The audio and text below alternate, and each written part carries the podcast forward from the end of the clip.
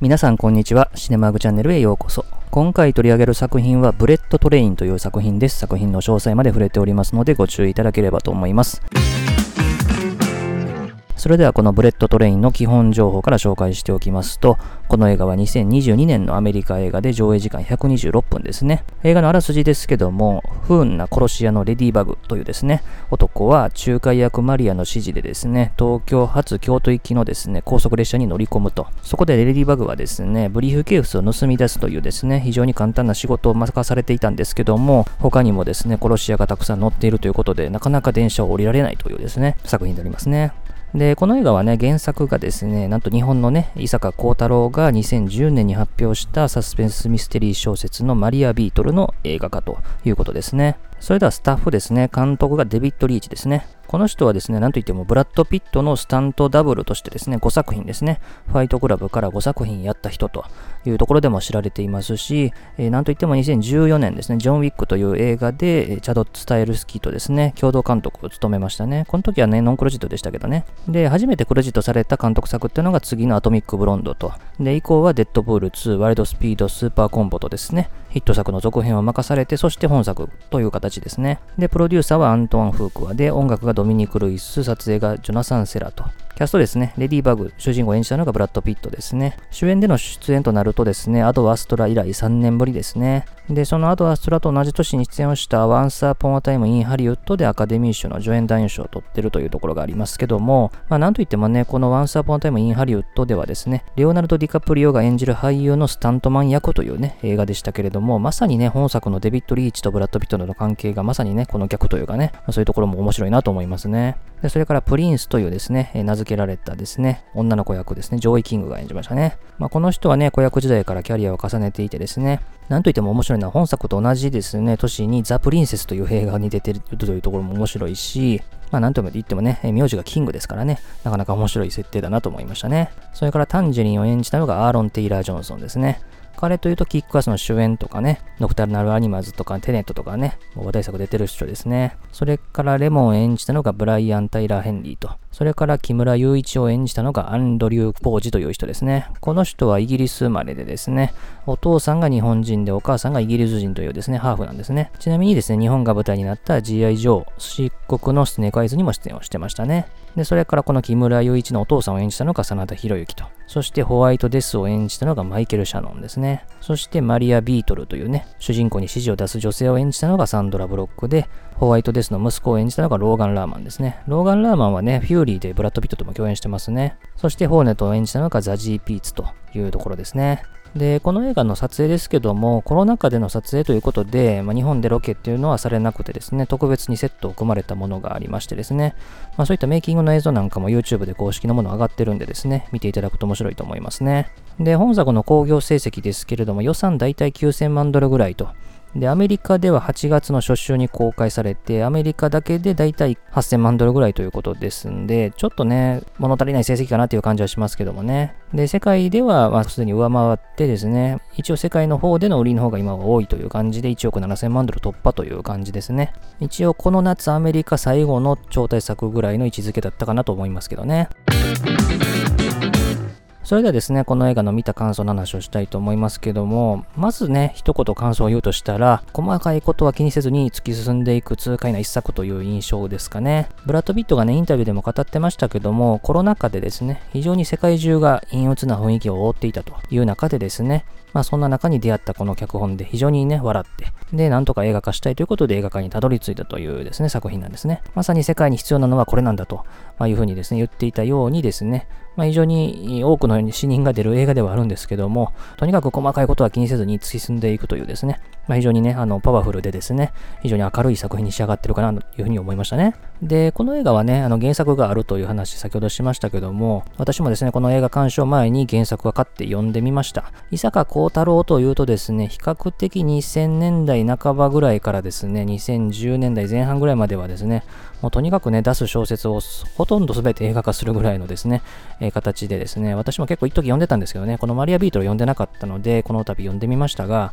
文庫本でもですね、592ページというですね、なかなかの長編でしたね。まあただね、そんなね、長編といえどですね、難しい話で出てくるわけでもないんで、非常にスラスラ読める小説だなという印象でしたね。ただ、初対面の人でこんなになかなか喋るかな、みたいなことはね、ちょっと思いましたけどね。実際ですね、登場人物がですね、なんでこの人に俺はこんなに喋ってるんだろうか、みたいなね、セルフツッコミを入れるようなところもあったんで、まあ、それは分かった上でというね、小説だと思いましたけどね。で、原作ではですね、主に5人ぐらいのキャラクター視点で、ある程度語られていくと、次のチャプターで別の人物視点になっていくという感じですね。なので、ある出来事をですね、別のキャラクターで語った後にですね、また別のキャラクター視点に行って、また遡ってその同じ出来事をこの登場人物視点で語っていくというようなスタイル、あるいはそのまままた先に進んでいくというような感じの小説なんですよね。で、それをですね、ある程度映画には置き換えていたかなとは思いますけども、この映画、特に序盤の情報量の多さってのはかなりね、原作魅力の人にはきつかったかなと、特に字幕で見た人とかには。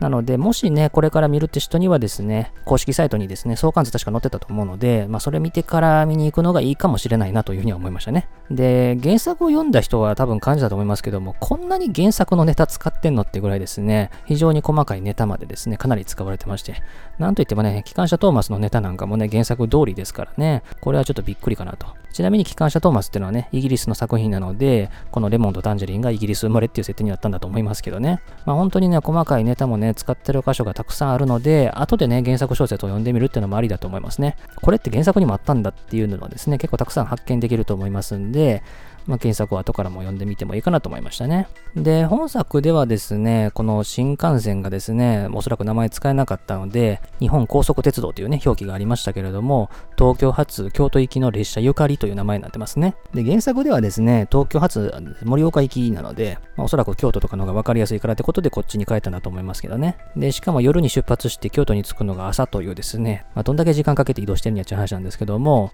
列車の停車駅は新幹線と基本的には一緒でしたけども、まあ、ぞみの停車駅にプラス浜松と米原に降りるというですね、なんか謎の停車駅がプラスされてるという感じでしたけどね、日本人からすると。で、さらには映画の上映時間と東京、京都間の移動にかかる時間がほぼ同じという感じにもなってますね。で、本作では一応ね、架空の列車ということなので、まあ、例えばね、なんかバーみたいなのがある車両とかですね、まあ、車内販売用のですね、あの商品をですね、まあ、いろいろ陳列するような場所とかね、あんなに広いトイレとかね、ないなというところはあるし、あとはね、ね車掌が切符の背景にはね、もう来ないですしね。しかもね、乗ったばっかりのね、木村にですね、いきなり車掌がね、切符見せろっていうのもね、なかなかでしたけども。あとはね、全車両がですね、一律だとおそらく映像的な変化がないということなので、まあ、いろんな車両をですね、登場させてるんだろうなと。まあ、それこそですね、クワイエットカーというね、死後現金の車両からですね、もう着ぐるみなんかがいるですね、照明も非常に派手な車両なまでですね、登場すると、まあ、いうところで、映像的な変わり映えがするようにというふうなですね、工夫をしてるのかなと思いましたね。あとですね、原作では盗み出すのがスーツケースなんですけども、本作ではブリーフケースに変更されてましたね。スーツケースだったらですね、座席から離れた荷物置き場に置いておくっていうのは理解できますけども、ブリーフケースにしちゃうとね、なんでわざわざ荷物置き場に置いてるのっていう違和感はちょっとね、ありますけどね。あとは原作のですね、出てくる王子というキャラクターがこの映画の中ではプリンスという名前になってるんですけどもま、原作には王子という、これは名字のですね、中学2年生の男の子なんですよね。で、それをですね、性別を女性に変更して大人の女性にしたというとこですよね。で原作はですね、この王子と木村の話っていうのはかなり過去に遡って描かれますので、まあ、この映画のような感じでは全然ないので、この2人のキャラクターをもうちょっとね、見たいという人は原作を読んでみた方がいいと思いますね。まあ、この王子ってキャラクターはね、原作では非常にね、憎たらしくてですね、まあ、本作の憎たらしさはもっともっとね、あの、あってもよかったかなと思いますし、あとはこのですね、王子ってキャラクターが、結局原作ではね、その、大ボスと全く関係ないキャラクターなので、ある意味、明確な目的があるっていうですね、キャラクターにしたことでですね、この憎たらしさがちょっと減ったなという印象はね、原作読んだ身としては思いましたね。あとは原作では峯岸が組織のトップなんですよね。で、本作ではその峯岸を殺した男がホワイトデスというですね、黒幕でですね、その男を倒すためにいろんな奴らがいるみたいなね、形になってると。で、結局このメインの登場人物全員がある程度繋がるようになってるんですけども、原作ではもう繋がらないところは全然繋がってないというところなんで、まあちょっとね、まあ、強引に全員無理くり結びつけすぎかなという印象はありましたけどね。あとは原作ではですね、終着駅で降りてからっていうのは比較的ね、そんなにあのアクションとかがあるわけではなくて終わるんですけども、まあ、本作での京都駅に着いてからの展開っていうのはもう本当に完全にオリジナルという感じですね。それでですね、本作のまリアリティラインの話をしたいと思うんですけども、本作は何といってもコメディ映画だし、まあ、細かいことは気にしないでねっていうようなところを割と序盤から明確に明示してますんで、まあ、いろんなツッコミを入れていっても正直キリはないと思いますね。もう車内でですね、殺し屋たちが大暴れしようが、ドアぶっ壊そうがですね、誰も何も言わずにですね、次の駅までどんどん進んでいくという感じなので、まあ、とは言いつつもですね、あの、狼っていうね、あの、殺し屋をですね、あの、レディバグが殺した後ですね、もう散らばったガラスとかをね、一応片付けるっていう描写をね、最初は入れてるってところが何気にいいですよね。で、あとはね、車掌が2回ぐらいか、3回ぐらい出てきたかなと思いますけども、まあ、この映画は、その、殺し屋がばっかりなんですけども、その殺し屋じゃない別の邪魔者という意味では、結構この車掌のキャラクターはもうちょっとね、活かせそうだったなというような気はしましたけどね。あとはですね、もう停車したですね、新幹線からですね、え突き落とされたタンジェリンがですね、走り始める新幹線の最高峰に飛び乗ってですね、まあ、そのガラスを割り破ってですね、侵入してくるというですね、まあ、到底ですね、こんなことはありえないというですね、ところがあるんですけども、まあ本当にね、こんなことはありなんですよね。でさらには列車がですね、ラストも大破してしまってもですね、メインキャラクターが全員生きてるというね、むちゃくちゃな展開と。あとはね、列車を緊急停止させようとしてですね、レディーバグがね、配線をいじるっていう場面がありますけどもね、まあ、よくね、昔の映画にあったやつですね、車を盗む時とかにですね、車のですね、下をですね、ちょっとね、えー、開けてですね、線と線をですね、くっつけるとね、あのエンジンがかかるみたいなのがありますけども、それと同じような理屈というね、なかなかこの映画でやるかっていうね、ところもあるわけですけどね。まあこんな感じの具合なので、まあ、この映画は基本的に細部にはあんまり興味はないと。まあ本当にね、降りることができないというね、主人公が、この弾丸列車がどうやらですね、終着駅を通り越して暴走を始めちゃうと。一応ね、この列車のですね、の表記にはね、終着駅が新大阪になってるんでね、京都じゃないのかって話なんですけども、まあ、この列車がね、暴走して、しかもですね、同じ線路内にある列車に衝突するとですね、まあ、衝突された列車が吹き飛んでいって、で、主人公の乗ってる列車はもう全く脱線することなく先にどんどん進んでいくというですね、まあ、むちゃくちゃですね、もう本当にこれもこそですね、弾丸列車ですよね。そしてですね、緊急停止がなんとか作動したですね、列車が脱線して、まあ、京都の街に投げ出されると、まあ、本当にね、あの、現代にもあるようにですね、ブレットトレインということで、この弾丸がですね、まあ、どんどん突き進んでいくような面白さっていうのがこの映画の魅力かなと思いますね。で、それから本作は日本が舞台ということでですね、まあ、日本のある風景だったり、まあ、日本人だったりが登場するわけですけれども、まあ、案外ね、日本の風景的な部分で言うと、割と序盤ですね、冒頭の東京駅に行く直前の屋台の感じ、こういうところはおそらくちょっとね、ブレードランナーなんかも思い出すところではありますし、で、まあ、架空の日本像という意味ではですね、まあ、制作者側の意図したものだと思いますんで、まあ、あまりにね、リアルな日本像を描いちゃうと、まあ、本作のリアリティラインとの間にもですね、ギャップが生まれるかなと思いますし、あまりなリアルな描写にこだわっちゃうっていうのもですね、細かいところでそれは違うみたいなですね、話になっちゃうので、まあこれぐらいかけ離れてるとちょうどいいのかなと思いましたね。あとはな、あの、米原駅の場面ですね。高架下がなんか雲海みたいになってましたけどね。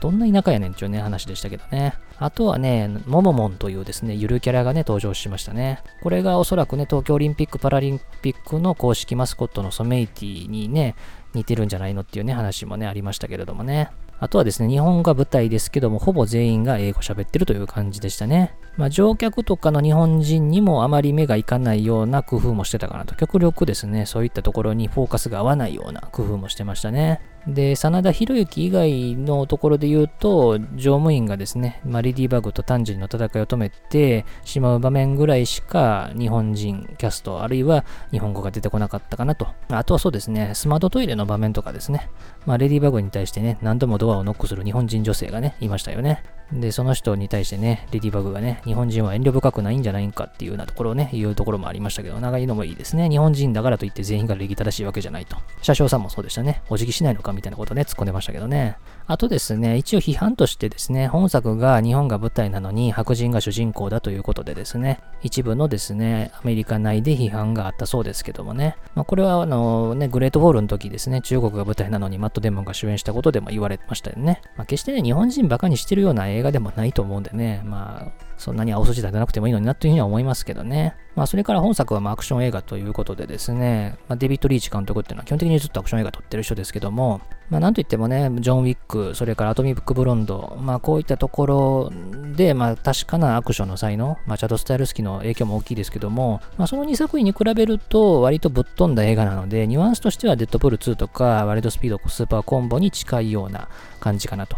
いうとこですね。で、登場する武器もね、非常に多彩で、まあ、拳銃からナイフから日本刀から注射針、ブリーフケースとかですね、お箸とかですね、蛇とかね、まあいろいろ出てきますね。で、さらには、ま、京都駅に降り立ってからのですね、映画オリジナルの展開ですけれども、まあ、ここがね、アクションとしてのクライマックスという形で、今までのアクションにはなかった爆破とかですね、破壊とか、まあそういったものがね、どんどんどんどん展開していくと。で、なかなかね、電車を降りられなかった主人公がですね、爆風に飲まれて、また電車内に押し戻されるところなんかも笑える感じになってましたね。で、そこからですね、ラストもまたですね、列車が走り出してですね、まあ、停車中の列車も吹っ飛ばして、まあ、壁に激突して京都の街に列車が飛び散ると。まあ、その大事故でも誰も信じていないと。基本的に本作では死ぬ奴が全員自分の使ってる武器で死ぬというですね、えー、ところもですね、伏線としてラストでしっかり回収してですね、ホワイトデスは自分の持ってた銃で死んじゃうというところもね、いいんですけども。まあ、それだったらラストでプリンスが死ぬ時も同じような形にしてほしかったかなとは思いましたけどもね。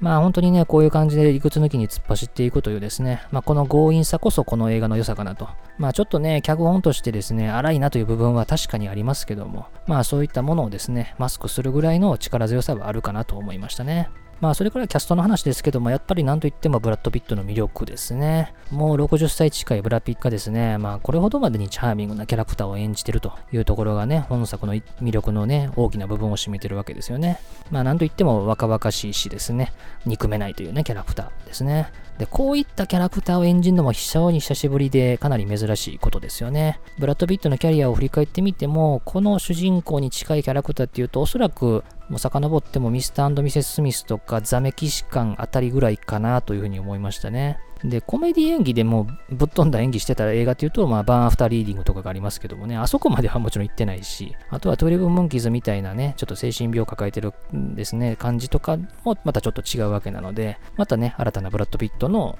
姿を見れたかなという感じがしましたし、まあなんといってもね、この映画のラストですね、なんとか助かったレディーバグのところへですね、ずっと指示を出していたですね、女性ですね、マリアですね、サンドラ・ブロックが演じるキャラクターがようやく登場するわけですけれども、まあそこのですね、マリアを見た時にですね、非常に安心してね、まあ、涙ながらに話す場面っていうのがね、非常に印象に残るものでしたね。かつての映画だったらヒロインがやっていたことを、このですね、男性の主人公にやらせてるというところがね、なかなかいいなと思いましたしね。あとはですね、まあ、この映画のコメディで一番映画館で笑いが起こってたのは、あの列車がですね、激突をして、まあ、振ってるところでですね、スローモーションになるんですね。そうするとですね、ブラッド・ピットが体投げ出されてですね、まあ、車両と車両の間をですね、こうスーッと飛んでくるわけですよね。まあ、そうするとですね、頭になんかポットが当たるっていう場面がありましたけどね、あの間抜けな感じとかなかなか良かったですね。で、まあ、本作はね、基本的に主人公ついてないというね、設定なんですよね。で、このニュアンスに関しては、原作の方がもっともっとですね、如実でもっともっと自虐的なんですよね。で、当初はですね、この映画のプロデューサーのアントワン・フークワがダイハード的な作品として映画化を考えてたらしいんですよね。確かにですね、電車内という限定された空間で不運な男が事件に巻き込まれると考えればですね、まあそういう風な作品に仕上げていこうというですね、意図はわかるかなと思いますね。まあ、ただですね、話が巡り巡って、まあ、こういった感じの作品になったという感じですね。まあ、本当にね、電車というですね、限定された空間内に、もう敵があちらにもこちらにもいるという状況ですよね。で、原作もね、まあ、敵を欺くみたいな工夫をする場面ってのはありましたけれどもね、もうちょっとね、電車内というですね、主人公が不利になり得そうな展開っていうのをですね、もう少しですね、使ってもよかったかなとは思いましたけどね。あとは、ブラッド・ピット以外のキャストに関して言うと、タンジェリンとレモンのコンビもめちゃくちゃ良かったですね。まあ、こういった映画の中にね、なんか兄弟愛みたいなののジーンと感じさせるところなんかも良かったし、まあそれ以外のキャラクターもですね、非常に魅力があってですね、特にね、真田広之なんかもね、かなり大きな見せ場も用意されてましたしね、マイケル・シャノンのですね、まあいかにもな悪役感とかもね、まあ素晴らしかったんじゃないかなと思いましたね。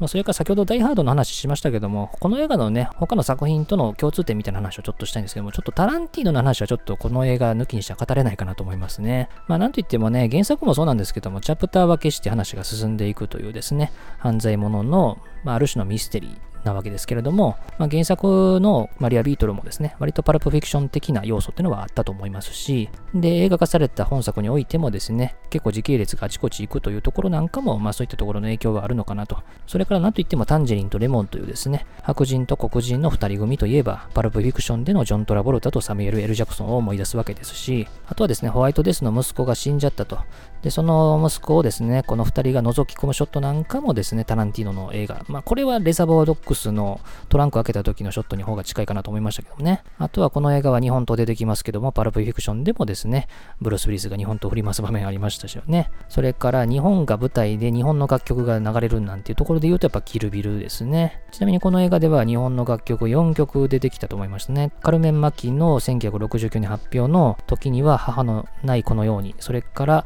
朝倉美希のヒーロー、そして坂本九のすき焼き、それから本作のために書き下ろされた奥田民生のキルミプリティというところですね。あともう一つ言っておかないといけないのは、なんといっても、マイケル・シャノンの見た目のタランティーノ感ですね。まあ、このキャスティングもおそらく意図的なものがあるのかなと思いましたね。後の作品の話すると、ちょっとガイリッチーの話もちょっとあるかなと。ラストにいろいろとですね、集結してくるというところで言うと、おそらくガイリッチーのロックストックトゥースモーキングバレルズとか、あとはですね、その作品を気に入ったブラッド・ピットがガイリッチーと組んで映画化したスナッチですね。まあそういったところなんかも思い出す部分ではありますね。あとはですね、このチャンネルでもこの前取り上げたザ・ロストシティのキャストがなんといってもこの映画3人出てるわけですね。ブラッド・ピット、サンドラ・ブロック、それからノンクレジットでしたけども、チャニング・テイタムと。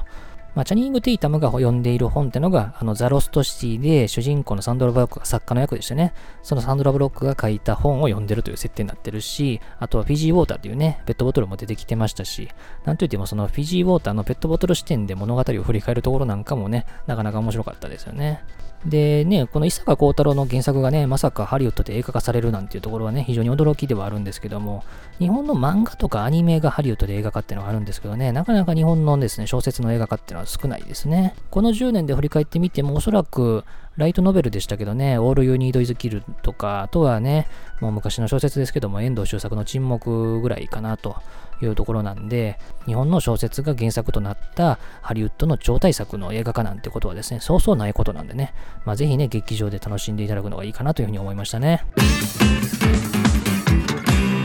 ということで今回は作品紹介としてブレットトレインという作品を取り上げました。まあ、この映画はね、コロナ禍ということでそういった陰鬱な雰囲気を吹き飛ばすという作品の制作意図というところがですね、まさに体現された作品かなと思いますし、まあ、なんといってもブラッド・ピットの魅力、それからブラッド・ピットのスタントマンをずっとやっていたデビッド・リーチがついにこのブラッド・ピットとね、本格的に組んでアクションをやるというところ、まあそういったところもですね、非常に面白いし、なんといってもこのね、意図してかけ離れたこの日本感とかね、まあこういったところもね、楽しめる要素になってると思いますんでですね、ちょっと無理あるだろうっていう風にですね、思う展開は確かにありますけどね、まあそういったものを吹き飛ばすぐらいのですね、痛快な一作になってるかなと思いましたね。ということで、当チャンネルでは他にも様々な作品の紹介してますんで、いろいろ聞いていただければと思います。最後までお付き合いありがとうございました。Thank you